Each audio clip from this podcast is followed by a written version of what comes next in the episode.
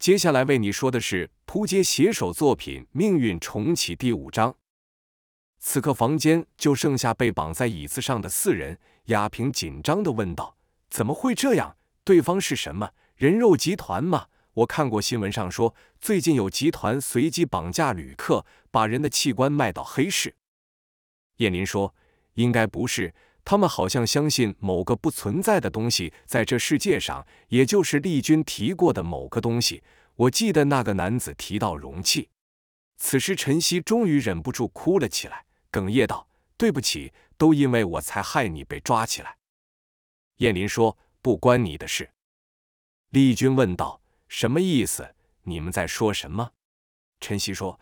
当时我们在房间休息，突然听到敲门声，我以为是你们要叫我们一起去吃饭。当我一开门，那个胖子就猛力的推门把我撞倒，之后就拿我威胁燕林。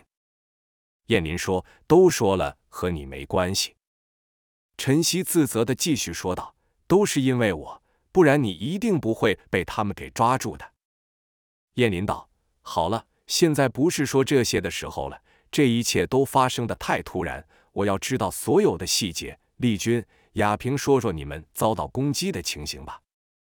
接着，丽君就把他遇到那个肖恩的经过讲述了一遍。亚平则是出房间没多久就被弄昏迷了，连对方是谁都没看到。一切仍是毫无头绪，但很明显，那个叫肖恩的男子从阁楼上就盯上了他们了。丽君看了看周遭，想想刚刚发生的一切，居然笑了出声。我从没想过自己会遇到这样的事，从来没有。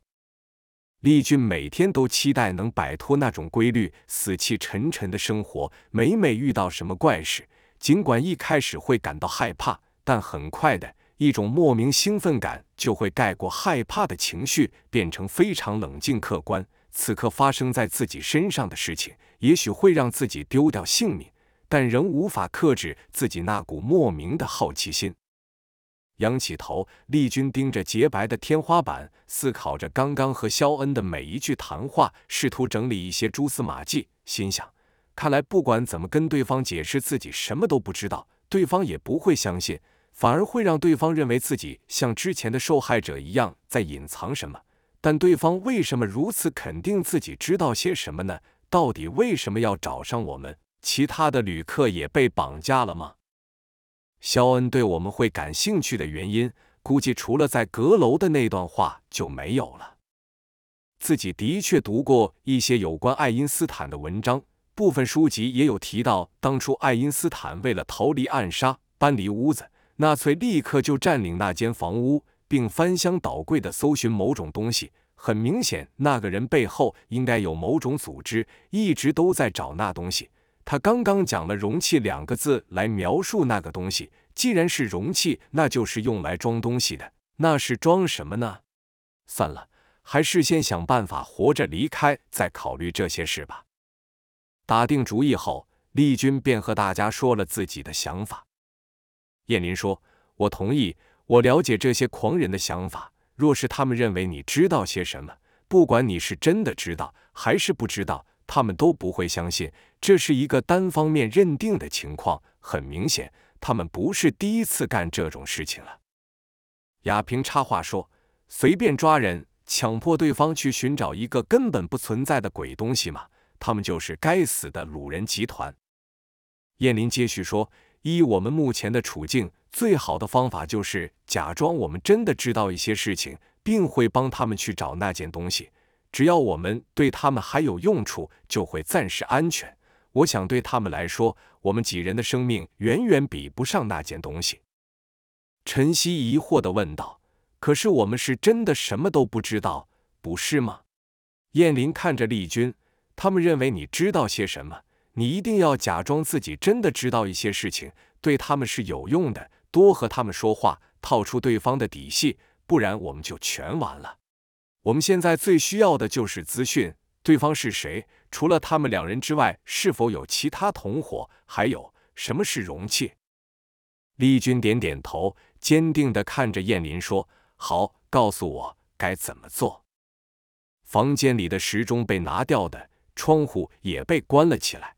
众人也不知道已经过了多久。电子感应的房门响起来开启的声音，进来的是那位瘦高的黑衣男子肖恩和他的伙伴维克。肖恩绅士的向众人打招呼：“我的朋友，有想到什么事情吗？要和我聊聊吗？”此时，维克开启冰箱，拿了一罐酒后，就躺床上看电视，自顾自的喝起来。看来，略胖的维克只负责抓人和保护眼前这位瘦高的肖恩而已。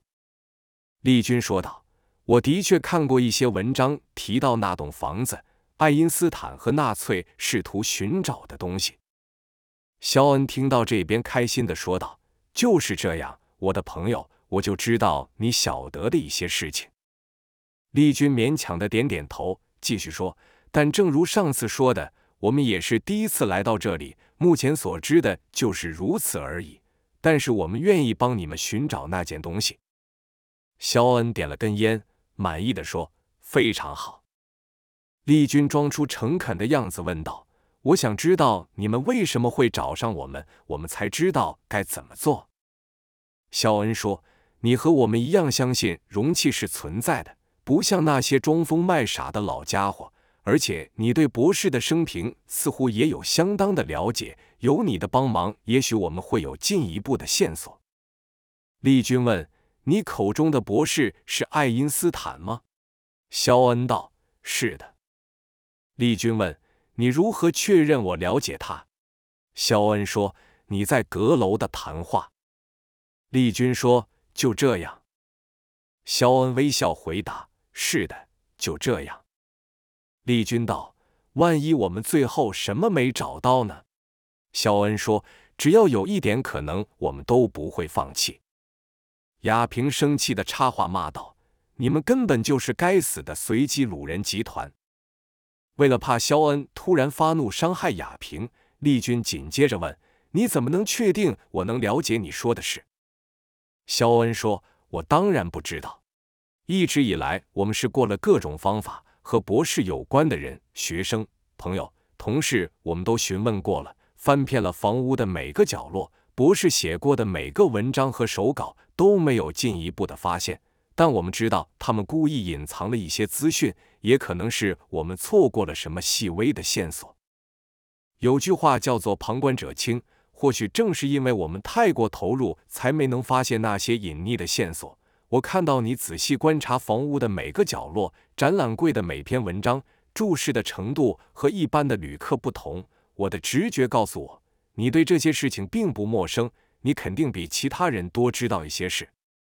丽君回道：“那只是因为我很崇拜爱因斯坦，一直想亲眼看看那地方罢了，并不能代表任何事情。”肖恩又突然生气的大声说：“难道你以为我们会什么事都没做就放你们回去吗？我说过了，只要有一点可能，都不应该放弃。我们已经花太多时间寻找容器了。”此时，燕林说道：“我们愿意帮忙，但至少告诉我们什么是容器。”肖恩沮丧的说道：“我们也不晓得它是什么。”燕林问：“那又为什么要找呢？”肖恩突然兴奋的说：“你不明白吗？容器能改变一切，预知未来，使我们成为这世界唯一的主宰者。”燕林问：“既然你连容器是什么都不知道，你又怎么知道容器的功能？”肖恩说：“这就不关你的事了。”丽君说。就算我们决定帮助你们，也至少要把我们松绑啊！就这样，我们什么也不能做。肖恩说：“非常聪明的决定，我的朋友。但你们必须先吃一点小东西，希望你们不要介意。”晨曦和雅萍害怕的摇了摇头。燕林问：“你要干什么？”肖恩说：“只是个帮助你们放松的小玩意。你们太紧张了。”会使你们的观察力降低。肖恩用外语和一直躺在床上看电视的维克说了几句，维克就走到众人的身旁，将一个药丸粗鲁的塞到众人嘴。又过了一会，才解开众人。肖恩开心地说：“非常好，我的朋友，我想你们应该都饿了，好好休息一下。我们很快会让你们工作的。晚安。”说话的同时走向门边，右手微微的拨开外套，露出藏在腰间的手枪。这意思再明显不过了，那就是敢乱来就会没命。之后就和维克离开了。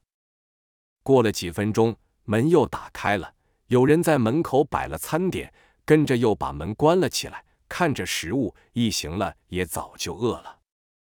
正想起身，发现双脚完全使不上力。一个重心不稳，四人纷纷跌落在地上，狼狈不已。亚平紧张地问道：“他给我们吃了什么东西？怎么这样，全身都没力？”燕林说：“没事的，肌肉松弛剂而已，除了失去力气外，没有其他副作用。”亚平恨恨地说：“这些该死的鲁人集团，最好全部都下地狱去。”燕林说。对他们而言，就只是一场游戏。现在也由不得我们选择了。这场游戏，我们必须赢，才能活命。之后的几天，定时有人会开门送餐点，每次都一样，把食物放门口后就关门，把众人反锁在内。那叫维克的胖男，则是每隔一段时间就来逼众人吃药，办完事就离开，也不理会众人的疑问和咒骂。几人就这样被关在房间好几天，焦虑不安的心情慢慢充斥在空气中。亚平哀怨地说：“他们说要找什么东西，会不会只是一个幌子？实际上是要摘掉我们的器官卖到黑市。如果是这样，我宁可死了算了。”陈曦也很担心，说道：“要是这样怎么办？我和你一样，宁可死了，也不要再回到过去的生活了。”陈曦愈想愈害怕，身体开始颤抖，似乎又回忆起那段痛苦的记忆。正在说话的同时，房门发出了滴滴的声音，进来的是肖恩和维克。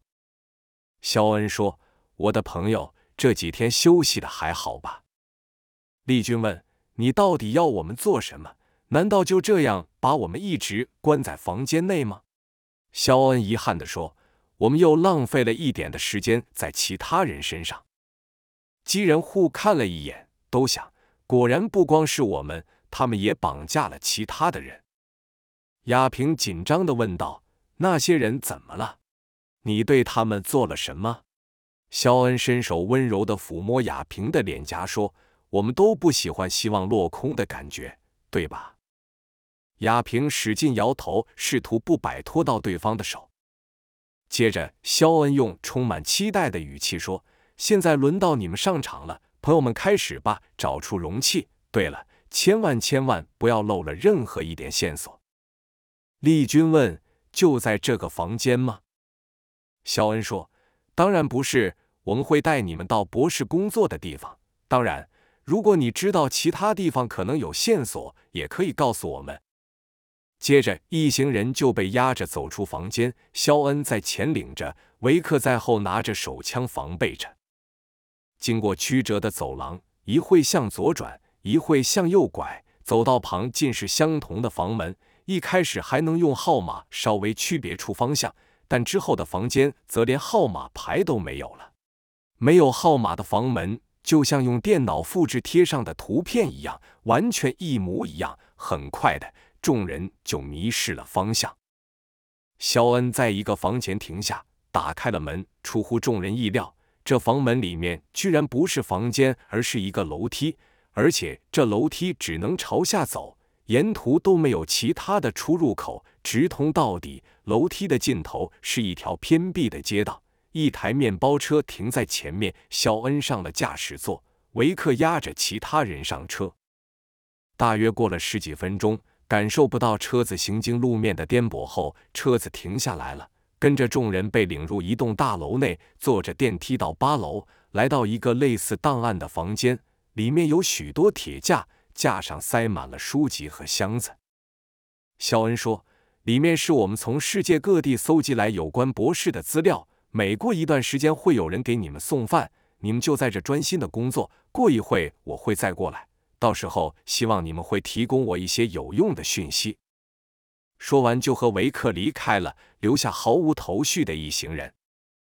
丽君说：“这里面的资料还真多，现在我们该怎么办？这么多文件，该从何找起？这跟大海捞针有什么不同？”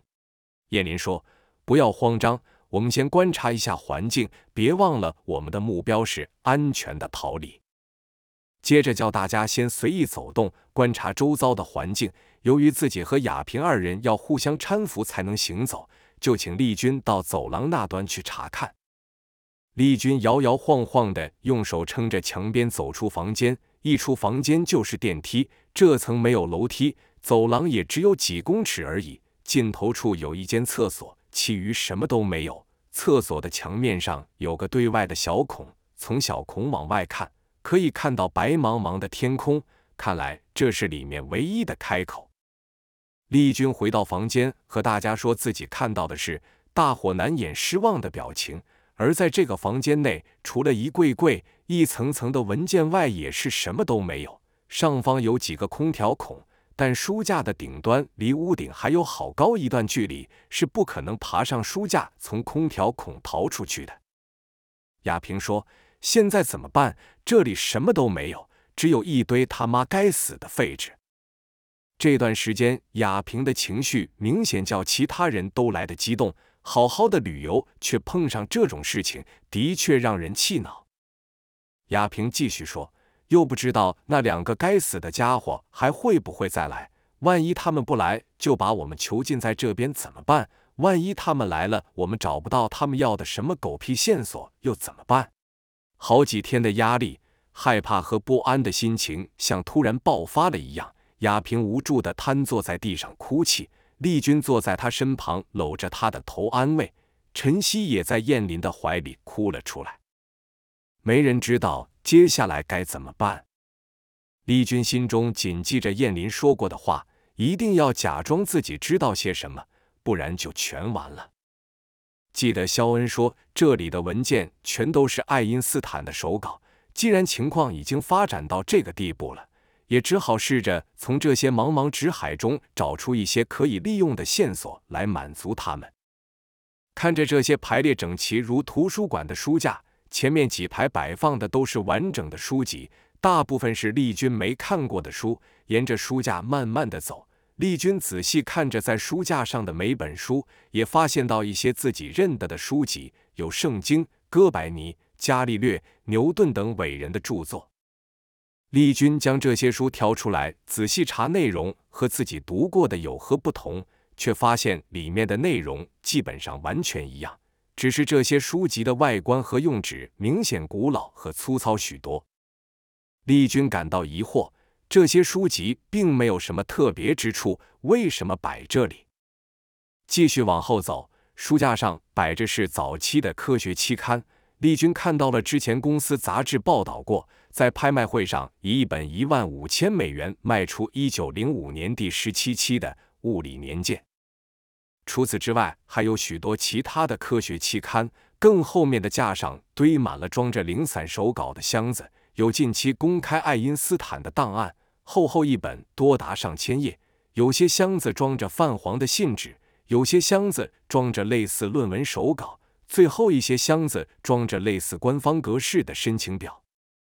丽君停留在那几箱装着手稿的箱子里，拿起来和刚看到的期刊比对，大部分内容都一样，只是手稿书写的用词没那么正式，旁边也有许多潦草的算式和图形。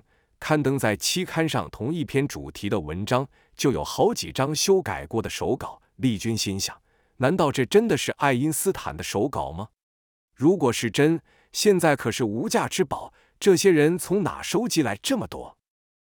要是在平时，丽君看到这里面任何一个文件都会惊喜不已。现在身处于这种情况，注意力自然只集中在跟脱逃有关的事情上了。但也对这个组织收集资料的能力感到害怕。一时间，丽君也理不出什么头绪。回到门口，看到亚平与陈曦二人已经累得睡着了。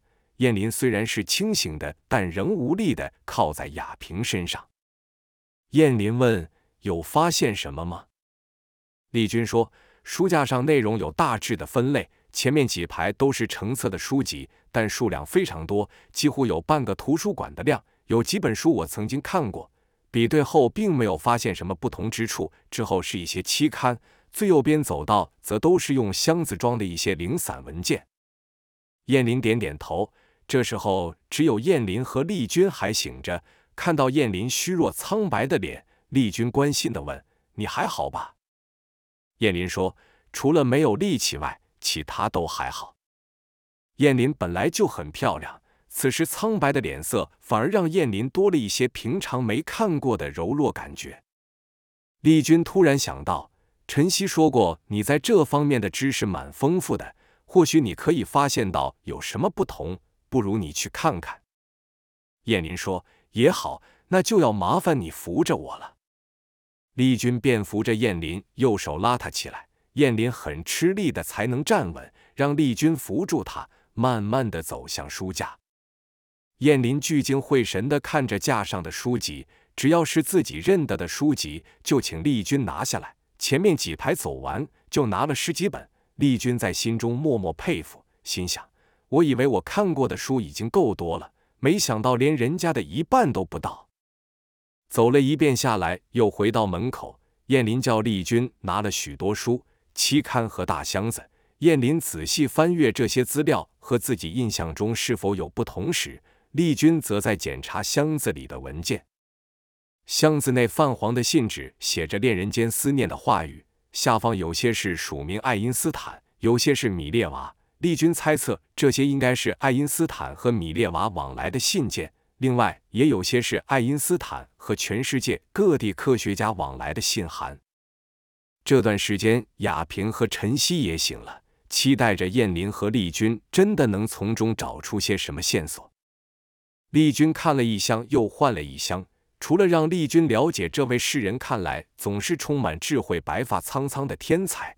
也会为了生活、感情的事情忧虑外，一无所获。丽君沮丧地说：“里面没有提到一丁点和那间房子或是装置有关的事情，我开始怀疑整件事会不会真的是一个谣言。”亚平说：“那怎么办？我们怎么可能找到一个从来就不存在的东西？我早说过，那群人是疯子。”几人说话的同时，电梯门打开了，是肖恩和维克，手上还提了一些食物。肖恩看到散落在地上的资料，认为丽君等人正认真帮他们寻找线索，满意的说：“有发现什么不一样的东西吗？”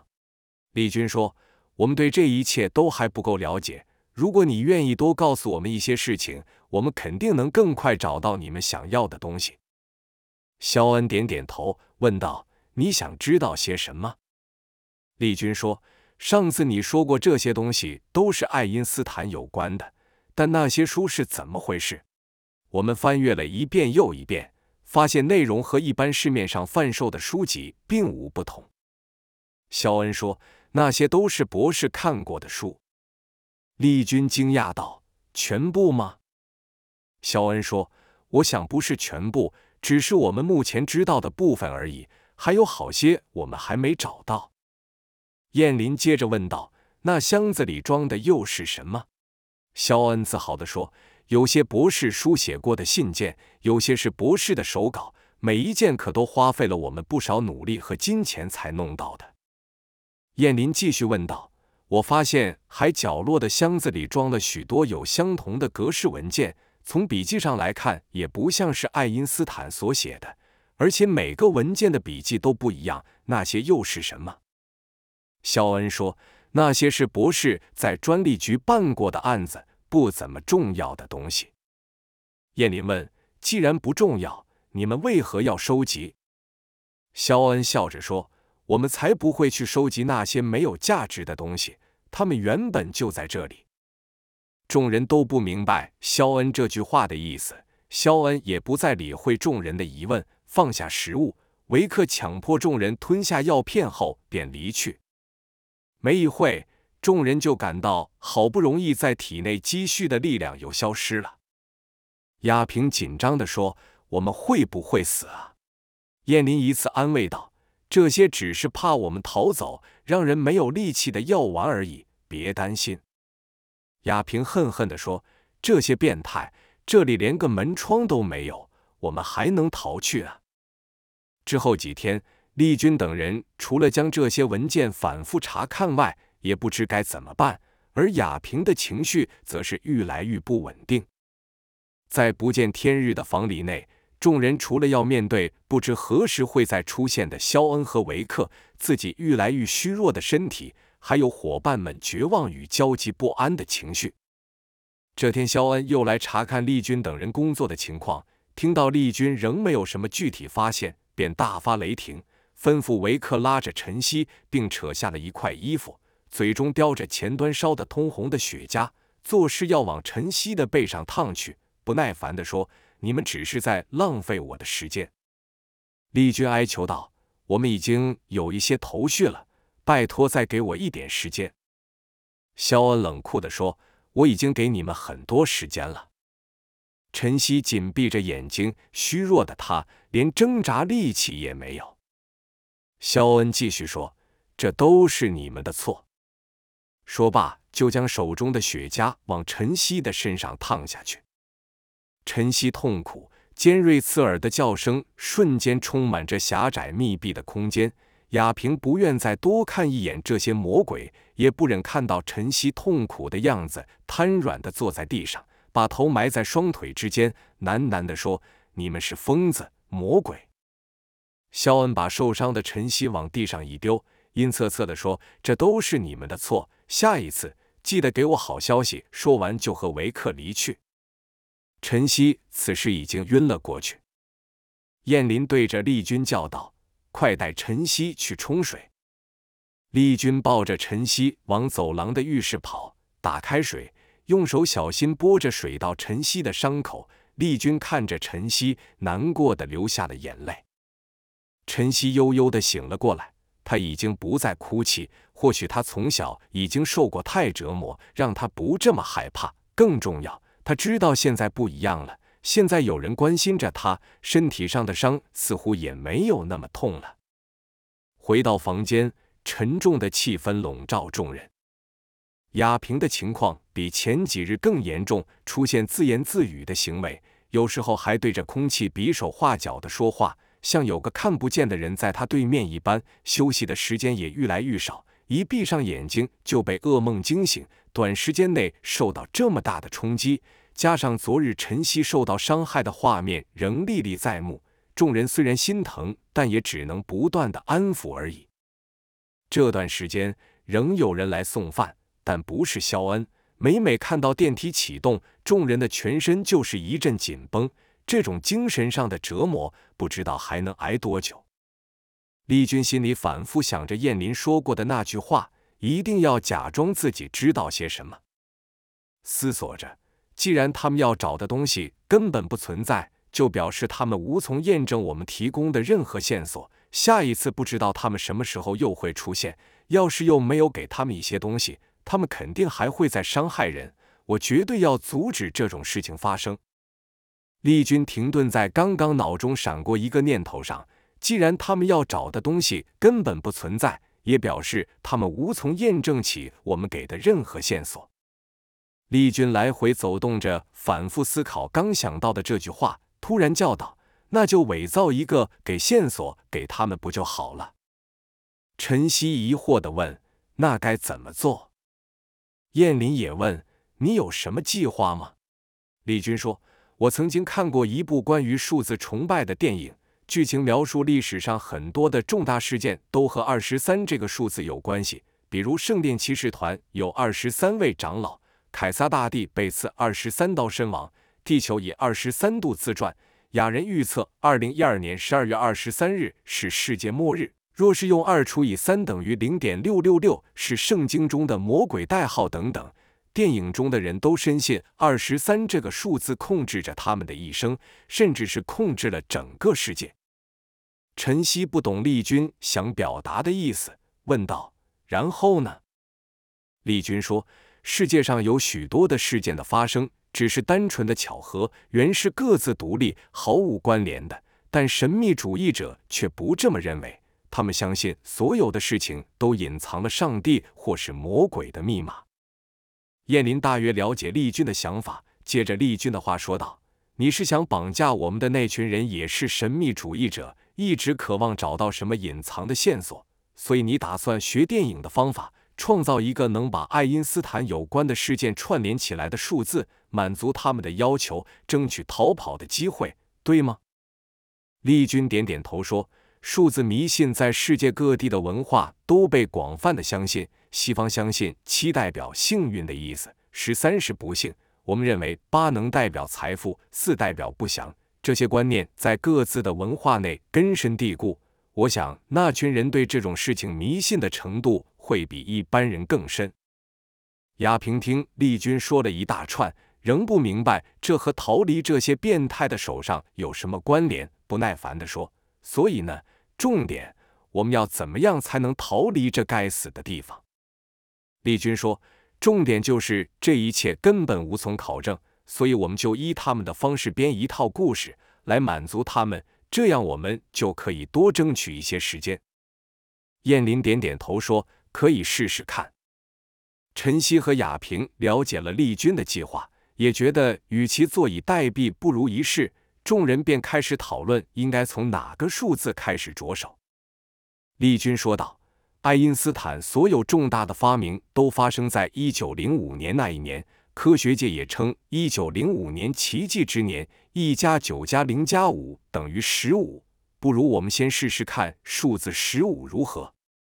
燕林补充道：“除了和数字十五有关的事件外，发生的时间也要在爱因斯坦在世的时候比较合理。记住。”我们只是要编一套故事，只要和爱因斯坦有关的、和数字十五有关的、扯得上一点边的都可以，试试看吧。有了方向后，众人的心就比较定了。与其坐着等待不知何时从电梯来临的死神，不如自己创造生存的机会。因为丽君和燕林对书籍比较熟悉，就负责前面几排的书架；雅萍和陈曦负责后面零散的文件。只要找到什么可能派上用场的线索，就记录下来。之后，众人便将搜集的事件整理，互相比对。以下是众人整理出可能有用的资料。第一个，一九零五年，爱因斯坦发表了六篇论文：一加九加零加五等于十五，一加五等于六。第二个，铁达尼号沈煤日，一九一二年四月十五日。第三个，一九三二年发现释放原子能量的关键粒子中子，一加九加三加二等于十五。第四个，曼哈顿计划一九四一年启动，一加九加四加一等于十五。第五个，希伯来历一月十五日开始七天的逾越节，为犹太教的三大节日之一。众人也花了不少时间在光速的速度和有关爱因斯坦女儿丽塞尔上面，但都凑不出十五这个数字，未免太过牵强，反而引起对方怀疑，只好放弃这两个可信度非常强的素材。虽然得到的题材不多，但也足够让众人编出一段故事了。这段时间，雅萍明显消瘦不少，让丽君非常担心，心想。除了那该死的药丸，让大家身体都使不上力来。她自言自语和失眠的情况也愈来愈严重。亚萍说自己脑中好像有好几个人不停的对话，即使闭着眼睛，还是不断听到他们交谈的声音，根本无法入睡。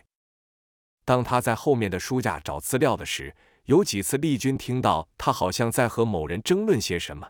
一开始还以为亚平是在和晨曦说话。之后才发现，他对着空无一物的地方拿着文件，比手画脚，说着：“我知道这里面肯定有我们要找的资料，但我上次照你说的方式查过一遍，没发现有什么特别的地方。”丽君看到雅萍这样子，非常难过，担心的问燕林：“为什么会这样？”燕林说：“当人受到的惊吓太大。”无法承受时，会倾向逃离现实，在脑中创造出一个幻想的世界和不存在的人物。继续恶化下去的话，可能会导致精神分裂，或是……燕林叹了口气，不忍再说下去。亚平像着魔一样，反复的检视那些文件，说道：“这里面肯定有更多的资讯。我知道，他也这么觉得。让我再检查一次，看看。”丽君看着满地的箱子，哪里有什么？他不禁让丽君想起那部电影的主角在数字迷信中无法抽身，最后是崩溃自杀。丽君试图阻止亚平继续投入下去，但只是造成亚平的情绪更不稳定，争吵和哭泣。反而在他埋首于那些爱因斯坦当专利员审查的文件时，情绪还比较稳定。丽君也开始埋怨起自己当初想到的这个方法到底是好还是坏。亚平发现，这些爱因斯坦审查过的档案可分为两大类：通过和没通过的。